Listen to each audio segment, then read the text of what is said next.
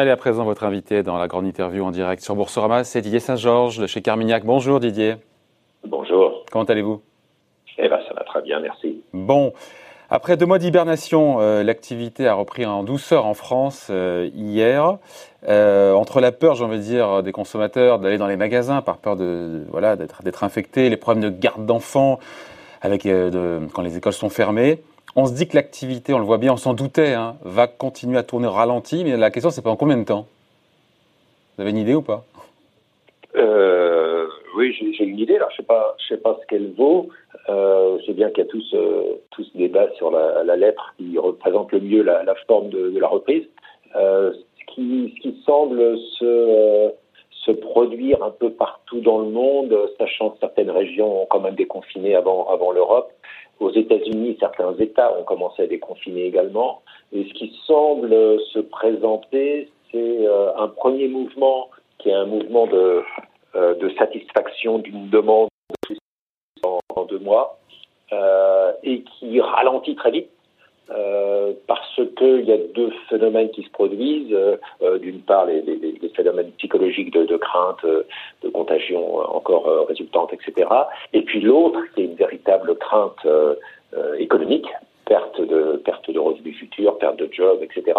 C'est très très visible aux États-Unis parce que le marché de l'emploi est bien sûr euh, très très réactif. Alors il est dans les deux sens, mais la, la, la chute du nombre, enfin la, le nombre de licenciements a été tellement tellement énorme aujourd'hui. On va arriver à un taux de chômage euh, qui devrait atteindre à peu près les plus les niveaux qui avaient été atteints à, l'époque de la grande dépression de, des années 20. Donc c'est dire quand même euh, Donc autour, autour de, 20 autour de 20 25 Voilà, c'est ça, un bon un bon 20 euh, et alors effectivement, il, il, est très clair que ça, ça va être un pic et derrière ça va redescendre. Mais quand on part de très très haut, ça veut dire quand même qu'on va pas beaucoup beaucoup de, de mois avec des niveaux de chômage élevés et, euh, et, par conséquent, ça, ça impacte le comportement des consommateurs. Mmh. Ils ne savent pas trop quand même de quoi l'avenir va être fait. Donc probablement, pour répondre à votre question, oui. euh, un, un, une satisfaction à court terme de pouvoir enfin recommencer à consommer un peu, mais qui derrière se stabilise à des niveaux très faibles.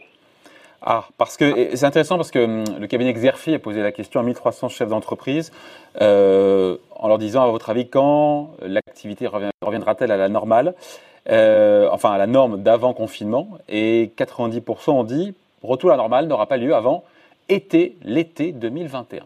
Là, on se dit. Voilà, c'est ça. C'est votre sentiment aussi? Oui, alors. Euh, on, est, on est, comme disait Keynes, hein, en situation d'incertitude radicale. Hein. Euh, ce qui est intéressant, c'est que j'ai l'impression psychologiquement que parce que euh, cette, cette, récession très brutale a été fabriqué, si j'ose dire. Hein. C'était une décision délibérée d'arrêter l'économie. Euh, ça donne un petit peu l'impression qu'on peut la rebrancher aussi vite qu'on l'a qu'on l'a débranchée. Euh, alors qu'en réalité, je pense que ça se, ça s'émule plutôt à l'arrêt d'une centrale nucléaire. C'est-à-dire que ça se, ça se relance pas euh, si vite que ça. Et d'ailleurs, l'arrêt lui-même crée euh, crée des perturbations qui sont pas sont pas sans danger. Donc je pense qu'en effet le, le, les, chiffres doivent être très prudents avec deux, deux commentaires. Un, c'est bien entendu, c'est une évidence, mais c'est qu'il va y avoir des énormes écarts euh, entre les secteurs. Il est clair que la vie va pas être tout à fait la même pour pour Amazon et pour les, les, grands magasins. et la deuxième chose, c'est que, et ça c'est très important pour les marchés, me semble-t-il, c'est que euh, si on est dans une forme de, croissance économique euh, lente, tout va bien, si j'ose dire. C'est-à-dire que vous êtes dans, un scénario de, japonisation, hein, croissance faible, mais euh, banque centrale très présente, taux d'intérêt très faible. Finalement, le Japon a connu ça pendant 15 ans euh, et, et c'est pas c'est pas catastrophique. Le problème beaucoup plus important, c'est que euh, si on se retrouve dans vraiment une récession euh, durable, c'est-à-dire qu'on a vraiment une chute d'activité économique au-delà de ce, ce, ce, cette récession très forte, très, très brève, alors là, on rentre dans des, phénomènes de rupture. C'est-à-dire euh, les, les, acteurs, et c'est vrai pour le secteur privé, mais malheureusement c'est vrai également pour les États, euh, qui sont très endettés, euh, mais naturellement ceux-là sont très vulnérables parce que s'il y a quelque chose que euh, qui n'est pas agréable quand vous êtes très endetté, c'est de rentrer en, rentrer en récession. Oui, mais c'est pas votre euh, scénario donc, principal, j'imagine. Le scénario bah, ça dépend du secteur. C'est tout le problème. c'est tout le problème. C'est-à-dire, vous avez des pays, au niveau public, hein, c'est important, des pays comme l'Italie qui sont très endettés. Si l'Union européenne et la BCE ne leur permettent pas d'éviter la récession, c'est-à-dire leur permettre de financer par la dette supplémentaire euh, leur, euh, le maintien d'activité économique, ça veut simplement dire que le, ratio dette sur PIB va devenir quand même extrêmement, extrêmement élevé. S'agissant de la BCE, Didier, s'agissant de la BCE, on a compris que jusqu'à la fin de l'année, au minimum, elle était là. Oui, alors, et encore heureux, parce que pour l'instant, il y a quelqu'un qui est là. Hein, c'est bien le problème, c'est que ah, on est euh, toujours Didier, C'est pas faire fi de tous les plans des gouvernements là? Je sais qu'au niveau européen, la relance ou le plan de soutien est attendu, mais chaque gouvernement n'a pas fait le job en termes de plan de soutien, que ce soit en Allemagne, en France. Euh? Parce que vous dites seul la BCE est là. Oui, mais chaque pays, euh, chaque pays fait le job, mais euh, ça ne suffit pas. C'est-à-dire, ce qu'il faut bien vraiment avoir en tête hein, dans, phénomène de, de récession, c'est que l'impact est asymétrique. L'impact est complètement asymétrique, c'est-à-dire que si vous êtes un pays plus faible, vous devez euh, vous allez devenir encore plus faible. Euh, votre intervention pour soutenir l'économie à travers des, plans budgétaires, euh, etc., fut-il financé par la BCE, fait que vous vous endettez encore plus. Et donc, si vous étiez plus endetté que la moyenne au départ, bah, vous êtes encore plus décalé par rapport à la moyenne ensuite. Donc une crise, une récession, ça augmente les, les, divergences. C'est vraiment un impact asymétrique.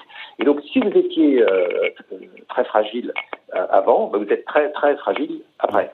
Et, ces divergences-là, quand vous êtes au sein d'une Union européenne, une même monnaie, euh, des contraintes budgétaires, etc., bah, ces divergences, naturellement, sont, sont, très problématiques.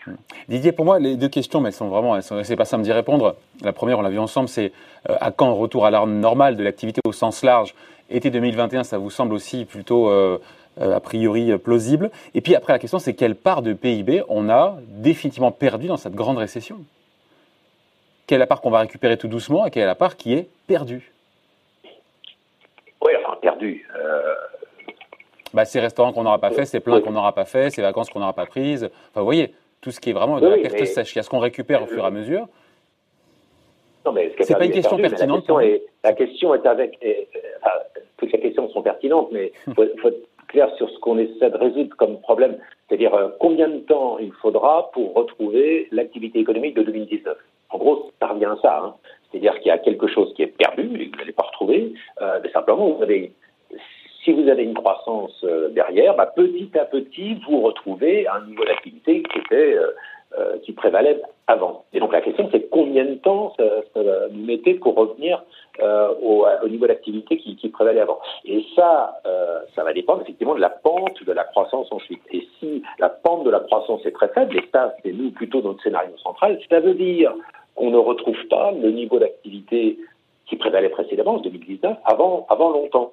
Et, et, si, on met des chiffres, Didier, si, on met, si on met des chiffres, par exemple, euh, sur la France, euh, autour de moins 8, moins 10 de croissance, enfin de décroissance, pardon, de baisse du PIB sur 2020. Sur 2021, la plupart disent euh, autour de plus 5. Ça veut dire qu'on aura perdu 5 qui sont perdus. En tout cas, oui, à fin 2021. Voilà, c'est ça. Et ensuite, 2022, 2023, petit à petit, si vous continuez d'avoir la croissance, vous finissez par retrouver les chiffres, les chiffres de 2019. Mais le problème, ça, c'est de la macroéconomie euh, euh, vue, euh, très loin. Euh, dans, quand vous commencez à rentrer un peu davantage, même pas dans la microéconomie, mais simplement dans l'approche au moins, euh, au moins sectorielle ou thématique, vous avez des écarts absolument considérables. Et, euh, et le problème de C'est-à-dire, donnez-nous quelques exemples, Didier. Oh, bah, les exemples, tout le monde les connaît. Hein. Euh, euh, vous regardez les, les, résultats qui ont été publiés sur les deux, trois dernières semaines, et vous avez des gens comme Facebook ou comme Google qui vous disent que depuis le mois d'avril, les choses commencent déjà à se stabiliser. Et pourquoi? Parce que euh, les annonceurs, qui pourtant annoncent beaucoup moins qu'avant, bah, ils se focalisent tellement sur les, les, supports qui sont les plus efficaces sur le mobile et, enfin le digital a fortiori quand il est sur les supports mobiles, qu'en réalité euh, la part de marché, le gain de part de marché est tel pour ces acteurs-là euh, que eux se stabilisent déjà, se stabilisent déjà. Alors naturellement, bah, on prend l'exemple inverse de, euh, de je sais pas la restauration ou, euh, ou, le, transport et le tourisme. Naturellement, qui sont loin d'être arrivés en phase de stabilisation. Donc vous avez des, écarts considérables. C'est vraiment, je pense, le message à, avoir en tête en ce moment, c'est qu'une crise, a fortiori quand elle est très violente, a des impacts très très asymétriques, très très asymétriques. Vous avez vraiment, alors c'est très triste, hein, sûrement moralement, mais vous avez vraiment des vainqueurs et des vaincus. Euh, et pour les marchés, naturellement, ça vous amène à des, des, des, polarisations de performance absolument phénoménales. Mais qui sont problématiques. C'est marrant, euh, enfin c'est intéressant euh, Didier, parce que euh, quand on regarde, euh, on a vu ça hier avec euh, Philippe Béchade de la Bourse au quotidien qui expliquait qu'aujourd'hui, sur le Nasdaq 100, c'est 10 valeurs qui font plus de la moitié, ou je ne sais plus le chiffre, de, de, la tendance. Et de voir cette extrême polarisation de concentration des actions américaines sur ces GAFAM ou sur 10 valeurs du Nasdaq, ça pose pas problème quand même euh, non, mais bien, bien, entendu que ça pose un problème. Euh, mais, mais, il y a une réalité euh, objective derrière, euh, qui est ce qu'on vient de dire sur le plan économique. Et s'ajoute à cela, et il faut bien l'avoir en tête, encore une fois, tout cela n'est pas très nouveau, parce qu'en réalité, ce n'est que oui. L'exagération de ce qu'on connaît depuis, depuis 10 ans, c'est-à-dire qu'on a des marchés qui sont en grande partie administrés, en réalité. Hein, Souvenez-vous, ça fait des années. Attendez, les marchés sont, des... en, en, vous dites les marchés sont pour partie administrés, c'est-à-dire? C'est-à-dire qu'ils sont non pas une fonction de l'activité la, économique, mais une fonction de, euh, de la politique monétaire. Administrée par les banques centrales. Donc c est, c est, ce sont les banques centrales, la Fed, la BCE, qui font monter les marchés actions. Bien entendu. Et, mais encore une fois, ça fait 10 ans que c'est comme ça. Et encore plus aujourd'hui. Encore plus aujourd'hui. Euh, alors oui, j'y viens, mais souvenez-vous quand même de ce slogan euh, qui est quand même pas récent, qui consistait à dire euh, une mauvaise nouvelle économique, une bonne nouvelle pour les marchés. Pourquoi? Parce que ça signifiait qu'il y avait un soutien monétaire qui arrivait derrière. Donc ça, c'est pas une nouveauté, oui. c'est simplement comme là, ce que la nouveauté, c'est une crise économique absolument majeure. Là, le, le, le pendant de cela, c'est une intervention des, des, banquiers centraux tout aussi majeure. Donc on est dans des marchés administrés. Et alors des marchés administrés, ça veut dire que si vous avez d'un côté euh, un soutien monétaire euh, euh, absolu, des, des taux d'intérêt garantis très bas, etc., et qu'en même temps vous avez euh, une, une, asymétrie dans la réalité économique, hein, ce qu'on a discuté précédemment, ça veut dire que, que si vous êtes euh, Google ou, euh, ou, Amazon, effectivement, vous méritez doublement d'être bien valorisé parce que vous avez l'avantage économique et en plus de ça, des taux d'intérêt très bas justifient des niveaux de valorisation plus élevés. Donc ça, ça on comprend ça fonctionne très bien. Là où ça crée un risque, c'est si vous avez une vraie récession. Parce que là. Euh, mais attendez, euh. Didier, Didier, Didier, je vous coupe, mais une vraie récession. Si avec une baisse de 25% du PIB américain, deuxième trimestre, moyenne des 50 économistes américains, euh, si ça, c'est pas une vraie récession, c'est quoi? Non, ça, c'est une récession sur un trimestre. Les marchés ne raisonnent pas sur un trimestre, ils raisonnent sur. C'était la discussion du début. Bon, sur, 2000, sur 2021, 2022. C'est ouais. toute la question. Et donc, si on est dans une croissance molle, qui était le scénario central, et c'est le scénario central qu'a tout le monde aujourd'hui, hein, euh, eh bien effectivement, si vous êtes Amazon, tout va bien. Vous n'avez pas besoin d'une croissance de l'économie de, plus 10% euh, pour avoir une croissance des résultats élevés. Une croissance molle vous suffit. Amazon, euh, pour reprendre cet exemple-là, vit très bien dans un environnement japonais. Il n'y a pas de souci.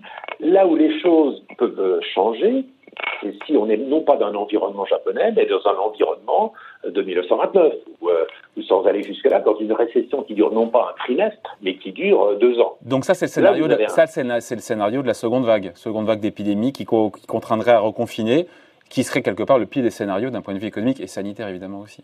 Oui, alors ça, ce serait, ce serait une cause. Alors, euh, il peut y avoir d'autres causes. Hein. Il peut y avoir une, une sous-estimation du phénomène qu'on essayait d'estimer au début de notre discussion, qui est que, quel va être le comportement des consommateurs si euh, s'ils ont peur pour leur emploi euh, et qui donc ils se mettent à épargner beaucoup plus, à beaucoup moins voyager. Sans même qu'il une nouvelle vague. Hein. C'est très difficile. Hein. Quand je parle d'incertitude radicale, il n'y a pas un modèle économique aujourd'hui euh, qui, qui, avait inclus dans, dans, ses analyses de sensibilité ce que peut être l'impact d'une hausse à 25% du, du, taux de chômage aux États-Unis. Mmh. Mais face, eh, Didier, rien. Didier, face à ces, ces, ces incertitudes radicales, euh, comme vous mmh. dites, euh, pour le commun des mortels, même si on est sur Boursorama et que beaucoup de gens qui nous regardent comprennent ces mécanismes, pour le commun des mortels, voir encore une fois le CAC qui ne perd que 25%, qui a repris 30% en ligne droite sur un mois, alors que c'est la pire récession des, depuis les, les, années 30, que euh, les profits vont baisser des boîtes, encore une fois vont baisser pour les boîtes de, je sais pas, 20 ou 30% cette année, que le taux de chômage va être hallucinant.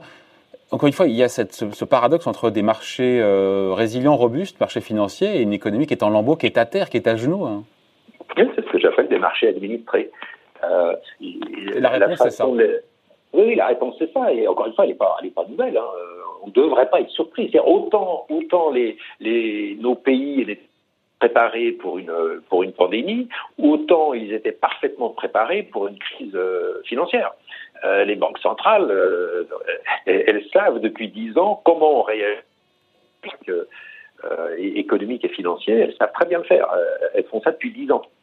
et donc elles l'ont fait, elles l'ont fait très très bien. C'est admirable, la, naturellement, l'intervention des banquiers centrales. Mais ça ne fait qu'augmenter cette divergence entre la réalité économique et, la réalité de, de marché. Donc c'est pas une nouvelle, c'est juste la continuation, l'exacerbation de quelque chose qui est euh, qui en réalité date, depuis 10 ans. Mais c'est-à-dire que les marchés actions, les indices boursiers n'envoient plus de signaux. Il ne faut pas chercher à se dire, bah tiens, Wall Street, Paris aujourd'hui, euh, puisque Wall Street rebondit, on a un Nasdaq qui est plus haut qu'il y a un an, sur une catastrophe passagère, euh, artificiellement, je veux dire, provoquée par le confinement, et finalement, après deux trimestres apocalyptiques, et bah, tout, tout, va tout va reprendre. Ce scénario-là, se dire, tiens, voilà les marchés actions, ce signal-là, ce scénario-là qu'ils ont en tête, tout ça, c'est c'est caduque, c'est du pipeau. Il faut juste se dire, voilà, les banques centrales sont là. Oui, mais en même temps, j'ai envie de vous dire, euh, vous avez flippé, j'imagine un petit peu, quand les marchés ont perdu 40% en trois semaines. On n'a jamais vu une chute aussi brutale. Hein.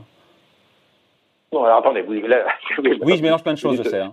Plein de choses en même temps, mais euh, première chose, euh, je, je, répète parce que c'est vraiment essentiel, la raison pour laquelle les marchés sont administrés depuis 10 ans, c'est-à-dire la raison pour laquelle les banques centrales interviennent en permanence dès qu'il y a une forte baisse, c'est parce que le monde est très endetté, euh, et que quand vous êtes très endetté, une récession peut être euh, absolument calamiteuse. Oui, mais elles sont à l'origine, elles sont à l'origine de cet endettement. Les banques centrales sont à l'origine de cet endettement par leur politique à taux zéro. Hein. Une seconde. Euh, point de départ, vous avez une crise, donc vous avez l'endettement. Ensuite, dès que vous avez l'endettement, vous ne pouvez plus vous permettre de tomber en récession parce que l'endettement vous ferait tomber en, dépression. Donc, fuite en avant permanente depuis 2009 en fait, depuis 2000 presque, hein, c'est depuis l'éclatement de l'Internet, mais ça a été renforcé en 2008. Donc, fuite en avant des banques centrales, on ne peut pas tolérer une récession forte qui serait trop pénible économiquement, donc il faut en permanence l'éviter. Et ça, ça a été réussi. Pendant dix ans, les banques centrales ont évité une, une récession. Le 2012, ça consistait à éviter une récession également en Europe. Arrive 2020, avec une récession euh, sur un trimestre extraordinairement forte, vraiment le, le, signe noir absolu. Donc les banques centrales interviennent de manière euh, radicale pour éviter que la récession d'un trimestre, à juste titre, euh, pour éviter que la récession devienne une récession durable sur un an, un an, deux ans. Et une crise financière, et une crise financière aussi. oui, la crise financière qui provoquerait la récession. Euh, et donc aujourd'hui, la question c'est de se dire, les banques centrales ont fait absolument tout ce qu'il fallait, très bien. Si vous êtes investisseur, vous en tirez tellement mieux que si vous êtes euh, salarié. Euh, la question, est-ce que ça va suffire? Si ça suffit, si effectivement on évite la, la vraie récession, c'est-à-dire au-delà de, au-delà d'un trimestre ou deux, quelque chose qui s'étend sur un an ou deux, si on l'évite, alors c'est une continuation du même phénomène. Et vous allez avoir toujours le Nasdaq qui va surperformer parce que cet environnement-là, il convient très très bien. C'est ce que disait Patrick Artus jusqu'au jour où on va, on va provoquer de nouvelles bulles, bulles sur l'immobilier, bulles sur les actions. Ah, c'est même pas qu'on provoque une nouvelle bulle. Là, crée une nouvelle bulle et on continue dans cette bulle qui est une forme de bulle de croissance, c'est-à-dire, c'est-à-dire quand on refuse la récession. Vous savez, s'endetter, c'est en gros euh, euh, obtenir de pouvoir dépenser davantage maintenant au prix de pouvoir dépenser moins plus tard. C'est ça s'embêter, hein. c'est avancer le, moment où vous pouvez dépenser. Et donc ça fait grossir, grossir une, boule de neige, si j'ose dire, pour porter à plus tard en permanence la réduction de votre consommation. Donc c'est le phénomène de bulle. Donc la bulle, vous pouvez la porter euh, très loin jusqu'au moment où, euh, où ça fonctionne plus. C'est pour ça que la, la, clé reste économique, au sens où si euh, dans un an on est en récession, en récession dans un an, alors vous avez un problème. Ça voudrait dire que les banques centrales ont échoué à reporter indéfiniment pour toujours plus tard la récession. Et, ce jour-là, vous avez euh, un vrai problème de, valorisation des marchés financiers. Donc l'enjeu économique, il est complètement superflu tant que vous restez dans des phénomènes à la japonaise, si j'ose dire, donc de croissance très faible, parce que là, la magie des banquiers centraux, ce que j'appelle les marchés administrés, bah, continue d'être administré. Le jour où vous avez un problème, c'est le jour où euh, vous constatez que, que l'économie en réalité rentre en récession quand même parce que le comportement des consommateurs par un choc externe se modifie en dépit du fait que les taux d'intérêt sont très bas, qu'ils peuvent s'endetter, etc. Bah, malgré ça, ils ne veulent plus s'endetter, ils ne veulent plus investir, ils ne veulent plus dépenser parce qu'il y a un choc externe et il y a un risque aujourd'hui, c'est qu'on en a eu un. Et dans ce cas-là, la divergence entre les marchés financiers et l'économie réelle devient, devient intenable. Donc on n'en est pas là aujourd'hui. Si on a, si on oui, mais vous mettez pas, vous mettez pas, pardon, une probabilité euh, nulle sur ce, scénario-là. Voilà, exactement. La probabilité n'est pas nulle. Loin de là. parce loin que Ce, choc, ce choc externe est effectivement quelque chose d'extrêmement violent. Donc, il faut faire très attention parce que euh, on est, on est dans euh, dans ce schéma où on peut très bien imaginer que cette, cette bulle se poursuive, mais mais aujourd'hui, il y, a un scénario non nul euh, que la récession l'emporte sur euh, l'administration des marchés. Tant que le virus est là, tant que le virus est là, tant qu'on n'a pas de vaccin, tant qu'on n'a pas de traitement, il y a ce risque-là. Mais c'est une question de psychologie. Alors on revient au, bah, aux fondamentaux, à la base de l'économie, c'est la question de psychologie aussi. Oui, oui, c'est absolument ça. Et puis la prise en compte du passé. C'est-à-dire qu'il y a bien, bien voir encore une fois que c'est pas juste un vaccin ou un, virus qui est arrivé au milieu d'un ciel bleu euh, qui crée euh, une chute de la euh, une chute de la consommation, une chute de l'activité, mais finalement une fois qu'on aura le vaccin, bah, tout revient comme avant et, tout va bien. Ce qu'il faut avoir en tête, c'est qu'on ça se produit à un moment très important qui est l'issue de dix ans où la récession a été reportée à plus tard grâce à l'endettement. Et, donc, quand on arrive au bout de dix ans euh, dans ce schéma-là, on a plutôt quelque chose qui expose, euh, qui met en évidence un peu la fragilité d'une économie qui reportait sur la dette. Et, ça pose la question de savoir si ce, phénomène-là peut être prorogé encore en dépit de, ce choc économique, ou si ce choc économique va, créer, euh, va créer une prise de conscience que, que la bulle était déjà trop, trop élevée. Donc le, le contexte dans lequel ça, ça se produit est, est, très très important. Bon voilà, merci d'avoir été avec nous. Toujours passionnant de discuter avec vous. Didier Saint-Georges, donc membre du comité d'investissement chez, chez Carmignac. Merci à vous. Bonne journée. Merci à vous. Au revoir. Bye.